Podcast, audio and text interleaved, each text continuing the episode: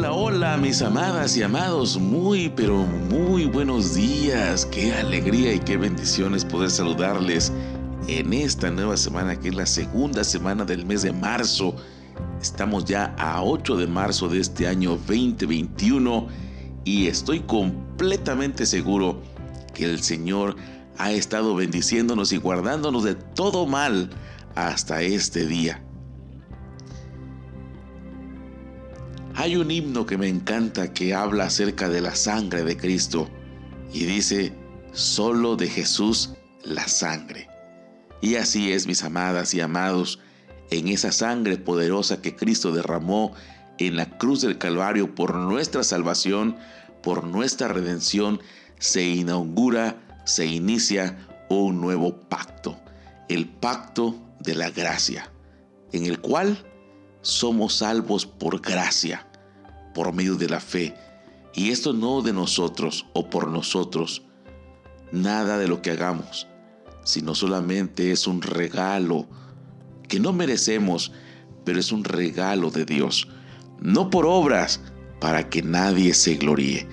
En ese pacto estamos hoy en día y lo tenemos que agradecer porque costó el precio de la sangre del Hijo de Dios que se entregó por nosotros como una oveja sin mancha y sin arruga, sin pecado, para llevar el pecado de la humanidad. Disfrutemos del poder de la sangre de Cristo. Disfrutemos del tiempo de gracia en donde hay oportuno socorro cuando nosotros hemos cometido un error o errores. Y podemos venir a su presencia confiadamente y decirle que nos perdone e iniciar nuevamente a seguir adelante con más fuerzas. Mire que dice la palabra del Señor en Hebreos 8 y, y, verso 6. Pero nuestro sumo sacerdote ha recibido un ministerio mucho mejor, pues es mediador de un pacto mejor, establecido sobre mejores promesas. Mis amadas y amados, tenemos misericordia en el Señor. Tenemos alguien que se compadece de nosotros, porque estuvo en nuestra condición de hombres y por eso nos entiende. Lo aprovechemos. Levantemos el rostro, levantemos la mirada al cielo.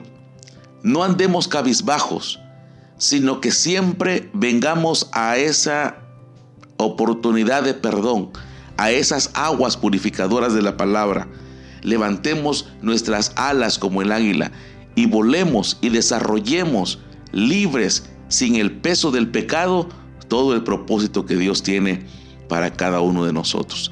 Así que que tengan una semana muy bendecida, que sean siempre victoriosos en el Señor, que nada ni nadie les robe el gozo de la salvación y el poder de que esa sangre nos ha hecho libres. No hay problema, no hay enfermedad que contrarreste el gozo de nuestra salvación y que el Señor nos haya hecho sus hijos, sus hijas, con propósitos grandes en Él. Éxito en lo que hagas en esta semana. Que el Señor te guarde, a ti y a toda tu familia. Los amo.